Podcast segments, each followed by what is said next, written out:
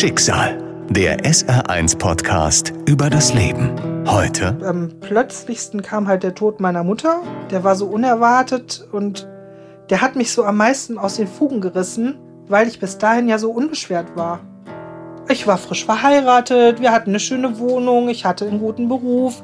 Es war alles so, wie es sein sollte. Ich hatte meine Mama und, und dann war Paff.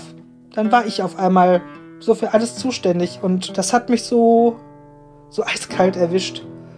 Und ähm, am meisten wehgetan hat Elias Tod. Ja, also ich denke mal, dass man es erwartet, dass man irgendwann seine Eltern zu Grabe tragen muss. Das muss jeder Mensch. Meistens halt, ne? Aber man rechnet halt damit, irgendwann sterben meine Eltern, irgendwann muss ich sie beerdigen. Aber kein Mensch rechnet damit, sein eigenes Kind zu Grabe zu tragen. Und das tat mir so leid. Er hat so gekämpft. Er wollte unbedingt die Welt erleben und er hatte einfach nicht die Chance dazu. Schicksal, der SR1-Podcast über das Leben. Mit Martin Liss. Simone ist 40. Sie hat zwei Kinder und lebt mit ihrem Mann im eigenen Haus mit Garten, ihrem Elternhaus im Rheinland. Eine ganz normale, glückliche Familie, so scheint es. Aber die Familie ist nicht komplett. Die Geschichte beginnt im Jahr 2000, als es Simones Vater plötzlich sehr schlecht geht. Er ist ins Krankenhaus gekommen, weil er total verwirrt war und hat dann im Krankenhaus einen Schlaganfall gekriegt. Und ähm, dann ist auch das Gehirn angeschwollen und dann musste der auch notoperiert werden. Und ähm, da war ich 19. Also noch, noch um einiges jünger. Ich weiß noch, wie wir hier saßen. Meine, meine Mutter ähm, mit ihren Freundinnen und ich mit meiner besten Freundin und mein Bruder mit seinem besten Freund zusammen und haben darauf gewartet, dass die Operation zu Ende ist und wir was erfahren. Meine Mutter hat immer wieder im Krankenhaus angerufen, gefragt, was es denn gibt und ob es was Neues gibt und so. Und dann lag der sehr lange noch auf der Intensivstation, äh, auch im künstlichen Koma, bis der dann erstmal zurückgeholt wurde. Dann kam er noch in die Reha und wurde da dann noch ein bisschen aufgepäppelt. Ja, und dann kam er halt schwer behindert hier nach Hause. Saß seitdem im Rollstuhl und die äh, linke Seite war gelähmt. Mein Vater äh, wollte eigentlich immer ein Mädchen haben. Dann kam mein Bruder und sein, sein Bruder hatte auch schon zwei Jungs und äh, alle warteten quasi sehnsüchtig auf das Mädchen. Und dann war ich endlich das Mädchen, das ersehnte er sich, war seine Prinzessin, sein Ein und Alles. Und äh, das habe ich auch gemerkt, dass ich Papas Liebling war. Ne? Und ich hatte auch die gleichen Interessen wie mein Vater. Ich konnte mit dem auch stundenlang am Teich stehen und Fische beobachten. Ich habe dann auch noch eine Lehre als Floristin gemacht und er liebte ja auch die Gartenarbeit. Und äh, also wir waren so auf einer Wellenlänge. Und, und ähm, ja, mein Vater war immer mein großer, starker Held. Und dann saß auf einmal mein großer, starker Held wie ein Häufchen Elend in diesem Rollstuhl. Das sah auch gar nicht mehr aus wie mein Vater. Mein Vater war immer stämmig und, und kräftig und hatte immer, hat sich immer ein Mini-Pli machen lassen und dann, als er aus dem Krankenhaus kam, waren die Haare halt kurz, glatt und er war total abgemagert und, und, und auch so im Gesicht so eingefallen irgendwie. Also es war, es war ein komplett anderer Mensch. Simones Vater ist plötzlich ein Pflegefall und ihre Mutter übernimmt die häusliche Pflege mit allem, was dazugehört. Für beide ist das eine große Herausforderung. Es war auch verdammt schwierig, weil man mein Vater auch ein sehr aktiver Mensch war. Der war ja bei überall, er war im Karneval aktiv, er war im Schützenfest aktiv. Ähm, er war auch sehr beliebt und sehr bekannt im Ort, ständig auf Achse, ständig im Garten irgendwas am Basteln. Das meiste, was wir im Garten hatten, hat er alles selber gebaut. Und auf einmal konnte er nichts mehr. Und das Einzige, was er halt noch konnte, war sein Unmut durch seine Stimme und seine Wörter zum Ausdruck zu bringen. Und da hat meine Mutter sehr drunter gelitten. Und hat mich auch oft weinend angerufen. Und das war auch so ein befremdlicher Moment, äh, wenn die eigene Mutter dich weinend anruft. Er war halt immer sehr gemein zu ihr dann. Er hat sie beleidigt und angemeckert. Ich habe auch immer gesagt, Mama, dann gib ihn doch in eine Pflegeeinrichtung oder mal in eine Kurzzeitpflege. Nein, wir haben bei der Hochzeit gesagt, in guten wie in schlechten Zeiten. Ja. Und äh, er war schon oft sehr gemein zu ihr. Also bei mir ging es noch teilweise, weil ich ja immer sein kleines Mädchen war, aber ich hatte auch mal eine Situation, wo ich dann auch meine Geduld verloren habe und ihn auch angeschrien habe. Weil äh, das zermürbt einen, wenn man nur Schlechtes und Negatives hört. Ne? Andererseits jetzt mit, mit ein bisschen mehr Lebenserfahrung kann ich auch ihn voll und ganz verstehen. Ne? Das ist, wenn ich mir das vorstelle, ähm, das ist einfach schrecklich. Wenn man so ein aktiver und lebenslustiger Mensch war und auf einmal gar nichts mehr kann. Und dann kam ja dazu, es kommt ihn keiner mehr besuchen. Er, er redete halt langsamer und alles, ne? Und da hatten die Leute dann keine Lust mehr draus. War halt nicht mehr der lustige Money, wie er vorher war. Es gab dann mal die Situation, ähm, wo dann der Nachbar von gegenüber geholfen hat und den mal mitgenommen hat in die Kneipe oder so mal, ne?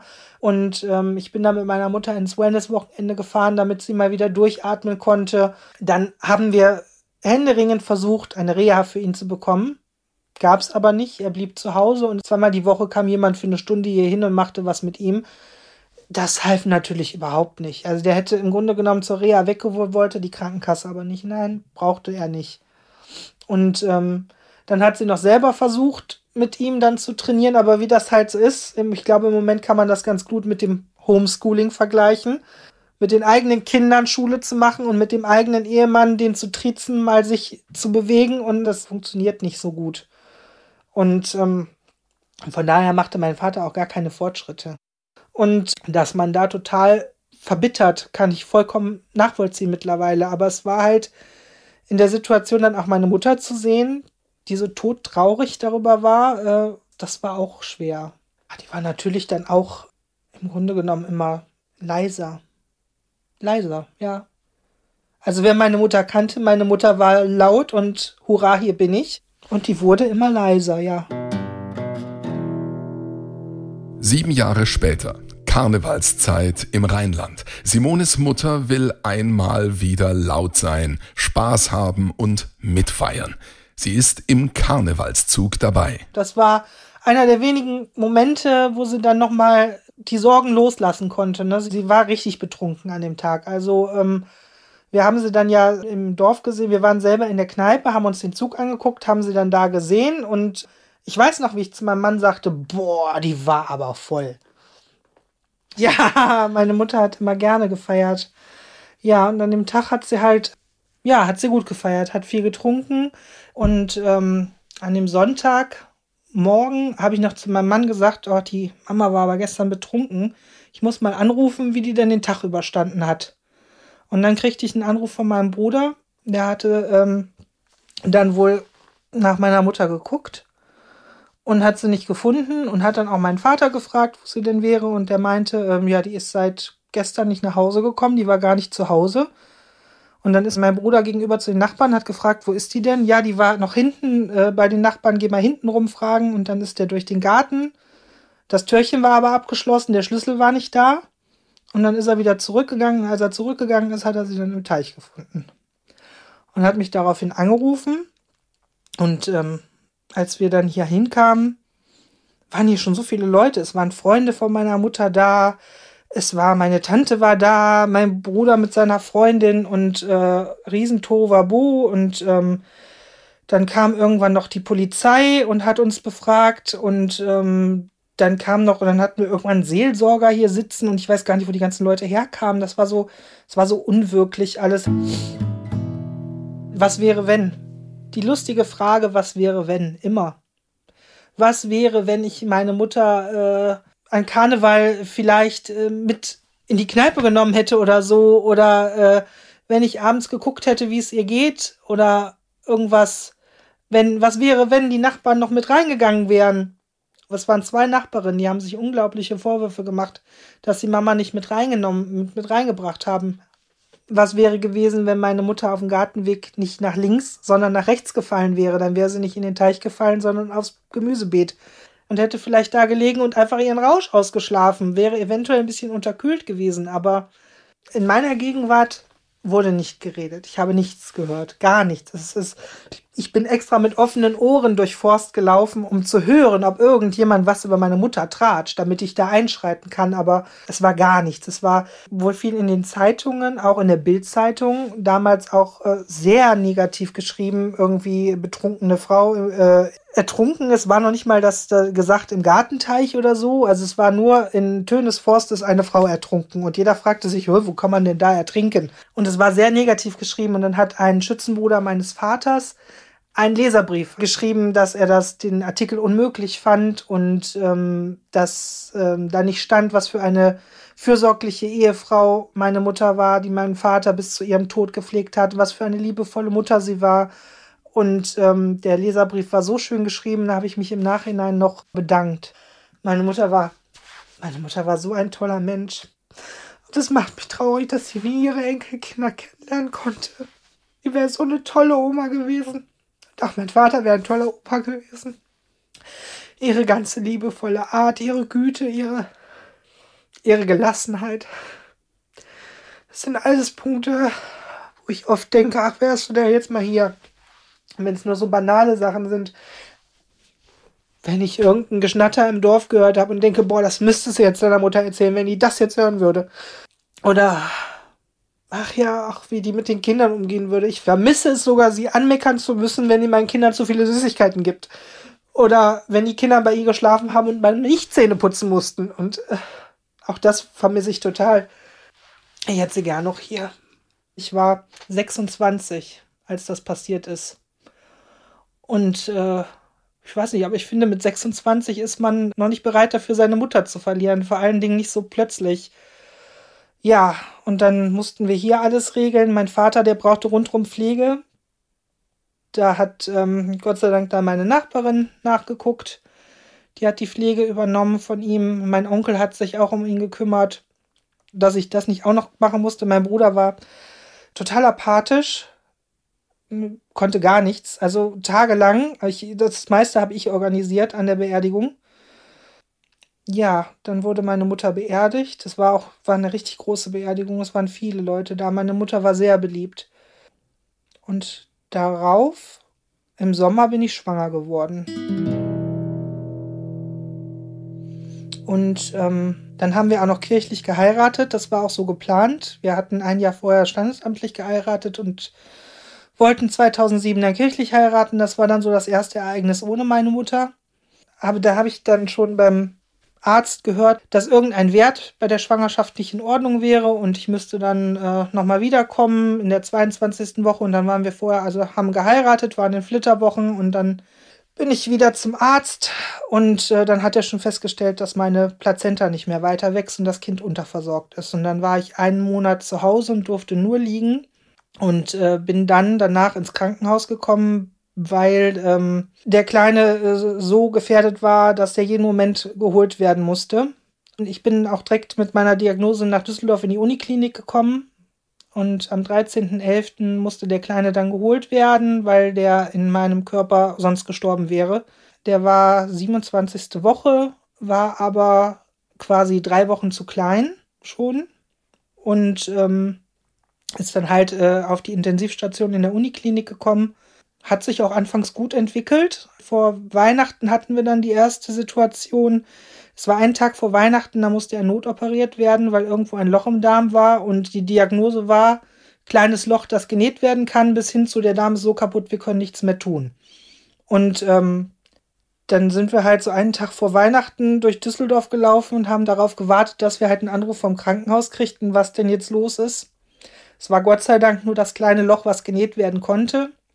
Und dann hat er sich auch wieder gut erholt und gut entwickelt, ist dann in, im Februar wieder um die Karnevalszeit rum äh, ins Wärmebettchen verlegt worden und hat sich da irgendwie dann ein Virus auf die Lunge eingefangen. Und von da an ging es halt bergauf, bergab, immer, immer heftiger eigentlich. Im April wurde uns dann das erste Mal gesagt, dass er wirklich sterben kann, dass es nicht gut aussieht. Und ähm, im Mai ging es ihm dann wieder so schlecht, dass wir ihn haben nottaufen lassen. Und ähm, den Tag danach, Tag nach der Nottaufe, hat damals die Schwester Merle, das war, äh, war meine liebste Schwester und sie hat auch immer sich um Elia gekümmert, wenn sie da war. hat ihn auch immer liebevoll ihr Wutschwein genannt. Die hat zum Arzt gesagt, rufen Sie mal die Eltern an, der Elia möchte nicht mehr. Und dann meinte der Arzt noch so, der ist doch stabil, ist doch alles gut. Ne, das, das sieht doch gut aus. Nein, rufen Sie die Eltern an, der Elia möchte nicht mehr. Und dann sind wir angerufen worden und sind dann ins Krankenhaus gefahren und waren sieben Minuten bei Elia und dann ist er eingeschlafen. Ich weiß noch, ich habe meine Hand auf seinen Bauch gelegt und habe gesagt, alles ist gut, wir sind jetzt da, du kannst gehen. Und wie gesagt, sieben Minuten, dann ist er gegangen. Und ähm, ja, das war dann der zweite Schlag, für mich auch der, der schlimmste, der heftigste. Ja, was macht man? Dann, und dann haben wir halt die nächste Beerdigung, haben unser Kind zu Grabe getragen. Gut ein Jahr nach dem Tod ihrer Mutter stirbt Simones Baby im Alter von fast sechs Monaten.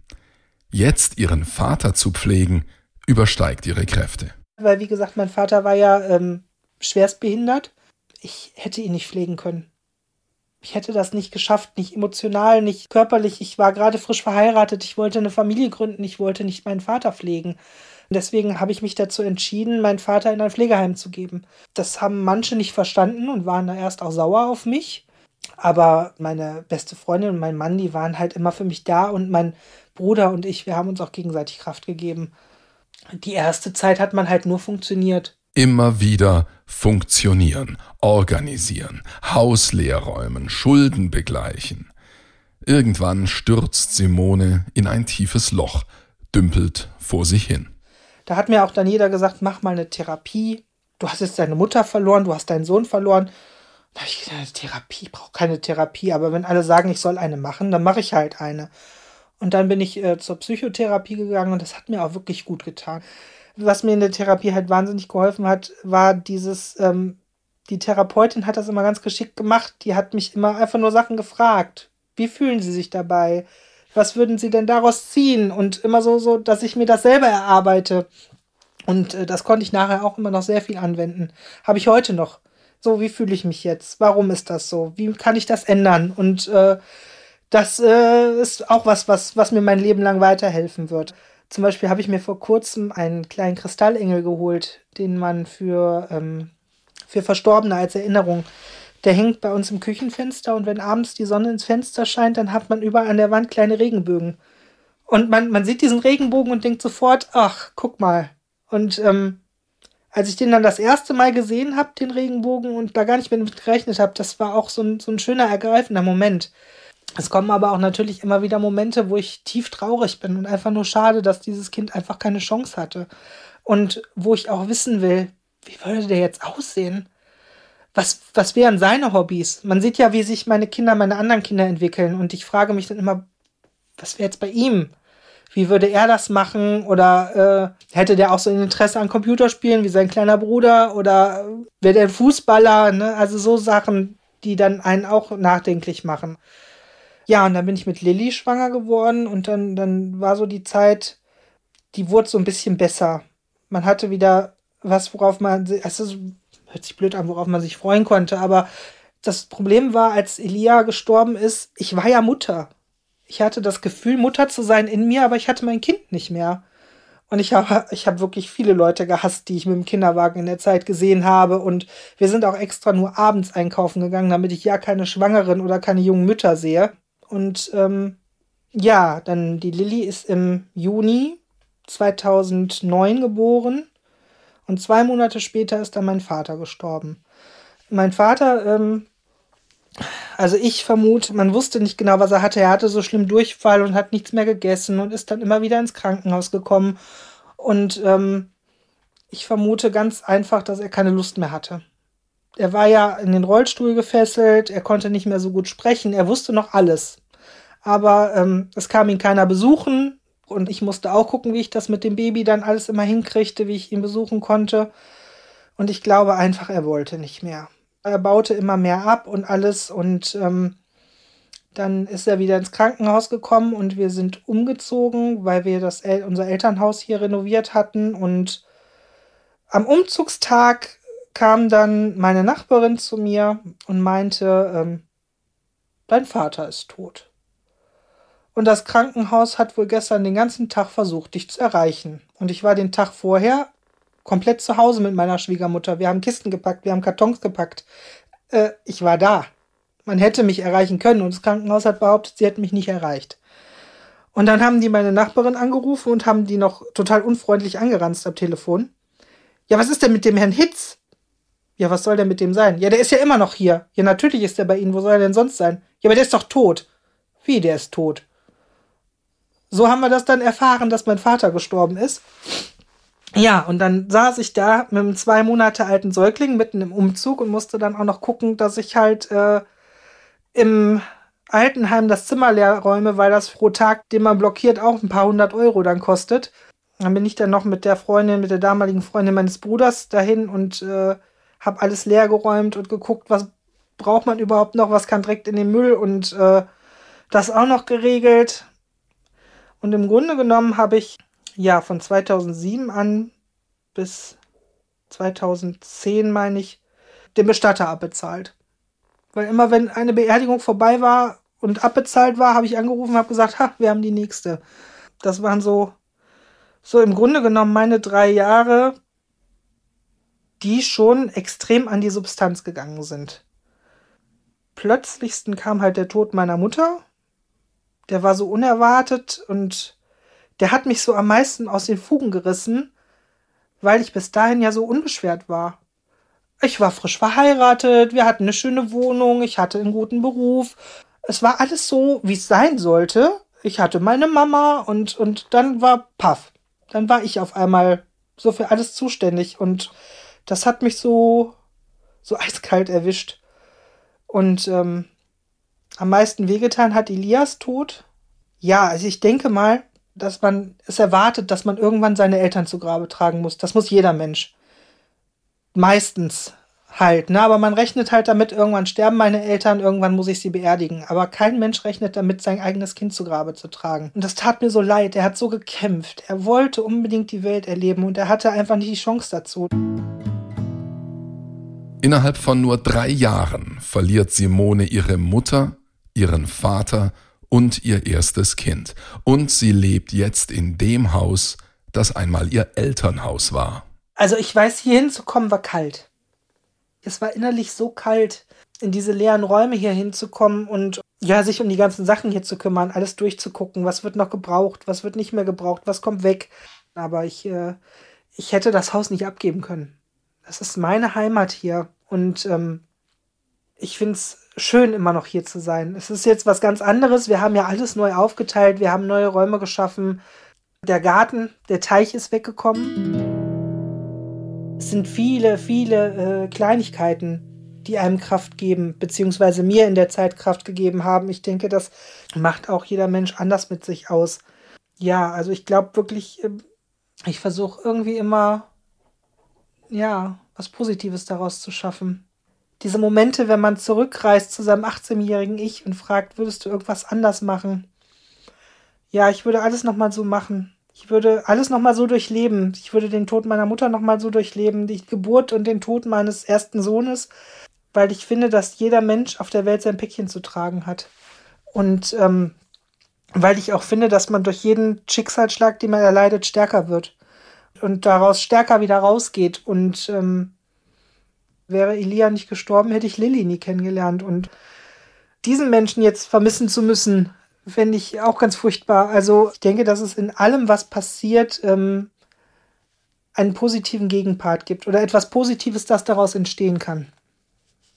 Ich glaube daran, dass meine Mutter meinen Sohn abgeholt hat, als der gestorben ist im Krankenhaus. Ich glaube, ich glaube fest daran, dass als ich und mein Mann wie ein Häufchen Elend am Bett saßen, dass sie da war um ihn mitzunehmen. Und ich glaube, dass Elia im Himmel von meinen Eltern total verwöhnt wird. Da denke ich oft dran, dass es ihm jetzt recht gut geht. Und ähm, ich denke darüber nach, wie er jetzt mittlerweile wohl aussehen würde und was er für Hobbys hätte, äh, was aus ihm geworden wäre. Im August nach Elias Tod waren wir auf den 30. Geburtstag eingeladen von einem Schulfreund von Sasa. Und es war auch ein Pärchen da, die hatten zur gleichen Zeit ein Kind gekriegt wie wir den Elia, auch einen Jungen. Die haben sich erst überlegt, habe ich dann so um drei Ecken gehört, ob sie überhaupt kommen sollen, aus Rücksichtnahme auf uns, weil sie das Baby dabei haben. Und da habe ich dann gesagt, da habe ich überhaupt keine Probleme mit. Natürlich können die kommen. Und wir waren da und dann waren auch Leute da, die ich teilweise auch seit dem Tod von Elia nicht gesehen habe. Und ich habe erwartet, dass die zu mir kommen und mir ihr Beileid aussprechen. Und es wurde einfach nichts erwähnt. Es war kein Thema. Kein Mensch sprach uns an, so, oh, ihr hattet ja eine schwere Zeit. Keiner sagte was. Es wurde komplett totgeschwiegen. Und dann halt alle mit diesem kleinen Baby, was da, oh, ist der süß und hm.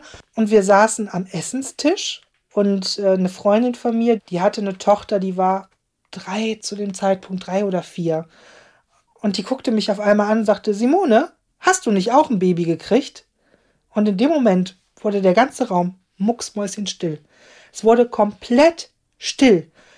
Und ich war in diesem Moment diesem Mädchen so unglaublich dankbar. Ich war so dankbar, dass die das angesprochen hat. Und dann habe ich gesagt, ja, das habe ich. Wo ist das denn? Dann habe ich gesagt, der war doch krank, der ist doch gestorben. Ach so, ja, stimmt. Und dann war das Thema für sie erledigt. Und es war ausgesprochen. Es hat mich jemand darauf angesprochen. Das war in dem Moment so schön, der Mutter war das total unangenehm. Ich glaube, allen anderen in dem Moment auch. Aber mir hat das so gut getan, dass dieses Kind mit seiner offenen, unbeschwerten Art einfach mal das Thema angesprochen hatte. Deswegen, also nicht totschweigen, immer drüber reden, immer offen sein. Auch wenn man jetzt jemanden im Bekanntenkreis hat, dem das passiert ist. Drauf ansprechen und auch Fragen stellen. Wie war das denn? Gab es denn auch schöne Momente? An was erinnerst du dich? Was war denn schön? Ich sag mal so, wenn, wenn Eltern sterben, da weiß man ja in der Gesellschaft, wie man zu reagieren hat und was man zu tun hat und wie man sich zu verhalten hat, was man zu sagen hat. Dann kommt halt zur Not diese Standardfloskel, ah, mein herzliches Beileid, sagt man so. Aber gestorbene Kinder sind Tabuthema. Also das muss sich ändern. Ganz, ganz doll, weil gerade über sein verstorbenes Kind möchte man reden. Ich habe eine Freundin, die mir auch in der Zeit unglaublich geholfen hat die hat mit neun Jahren ihre Zwillingsschwester verloren. Und diese Geschichte wurde in der Familie auch nicht oft erwähnt.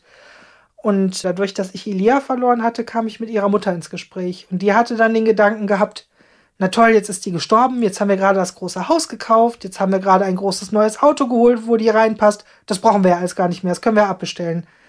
Das sind im ersten Moment total kalte Gedanken. Und man denkt so, wie kann man sowas denken? Aber ja, sowas kann man denken. Mein Bekannter, seine Mutter war gestorben. Die hatte einen Herzfehler, sollte aber immer zum Arzt gehen, sich untersuchen lassen, wollte sie aber nie. Und als sie gestorben war, war der so wütend auf seine Mutter. Und da sagte eine andere Bekannte, das ist doch nicht normal, das Verhalten. Und da war ich auch, da war ich richtig sauer drüber, weil was ist bei Trauer normal? Bei Trauer ist gar nichts normal. Und wenn es ihm besser geht damit, dass er jetzt gerade sauer auf seine Mutter ist, dann ist das so. Trauer ist mehr. Trauer ist so vielschichtig. Jeder Mensch trauert anders. Genau, dann kam auch die Situation, ähm, als Elia gestorben war. Das war bei uns Schützenfest Samstag. Und ich wollte abends ins Zelt gehen. Ich wollte ins Zelt gehen und ich wollte ein Glas Sekt trinken und ich wollte einfach mal was anderes sehen, als ein halbes Jahr lang immer dieses beschissene Krankenhaus. Und da kriegte ich auch aus dem engsten Umfeld zu hören, wie kannst du nur? Dein Sohn ist heute gestorben, du kannst doch nicht ins Zelt gehen und feiern. Du musst doch zu Hause sitzen und trauern. Aber genau das hatte ich ja ein halbes Jahr lang gemacht. Ich habe ein halbes Jahr zu Hause gesessen und getrauert und ich wollte an dem Abend nicht. Jeder Mensch trauert anders und es ist vollkommen okay, wie man trauert. Der eine braucht lange, aber auch es ist auch okay, wenn man auch nach einem Jahr ein Häufchen Elend ist. Ja, irgendwann sollte man wieder ins Leben finden, natürlich, aber jeder hat sein eigenes Tempo und jeder trauert so, wie er meint, dass es sein müsste. Und man soll sich verdammt nochmal von niemandem vorschreiben lassen, wie man zu trauern hat. Simone hat ihre eigenen Trauerrituale gefunden. Sie ist oft an den Gräbern ihrer Eltern und ihres Kindes.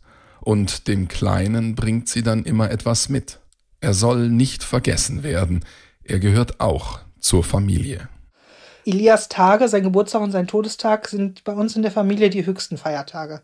Als die Kinder noch kleiner waren, sind sie dann auch nicht in den Kindergarten gegangen und wir haben an dem Tag immer was Schönes unternommen. Also wir waren entweder im Zoo oder im Freizeitpark oder sind schwimmen gegangen in einem ganz tollen Schwimmbad oder essen gegangen oder ins Kino. Na, wir haben immer einen schönen Tag daraus gemacht, damit ähm, Elia immer präsent ist hier in der Familie.